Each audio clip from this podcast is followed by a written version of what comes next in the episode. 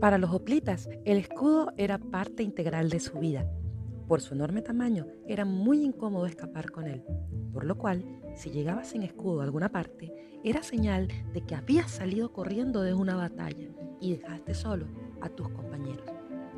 Para ello, llegabas o con tu escudo o sobre él, ya que servía de camilla para los muertos en combate.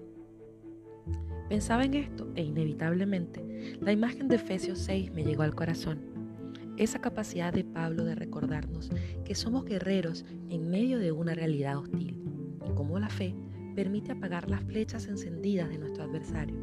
Cuando hay avance, hay oposición y eso es una realidad espiritual innegable. ¿Qué hacer en medio de la batalla? Justo cuando sientes que todas las cosas están en tu contra y que no hay nadie contigo, ese es el tiempo preciso donde ese escudo maravilloso que es nuestra fe en Cristo se convierte en una protección contra los pensamientos intrusivos que pretenden derrotarnos.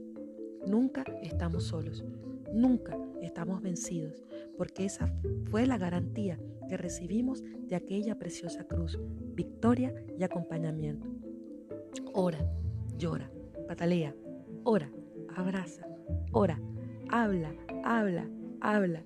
Rodéate de consejeros sabios, acércate a tu familia, que tu fe permanezca inconmovible aún en el peor escenario. Las mentiras más grandes de nuestras vidas son dichas cuando nos alejamos de quienes nos aman y nos alienamos de nuestros pastores y líderes. Pelea la buena batalla, pero con sabiduría. Muy grande galardón hay después de cada momento difícil. Si has de morir, que sea a ti mismo y sobre tu escudo no escapando de la batalla, sino diciendo, papá, haz tu voluntad, no la mía. Muchas de nuestras victorias dependen justamente de eso, derrotarnos a nosotros mismos.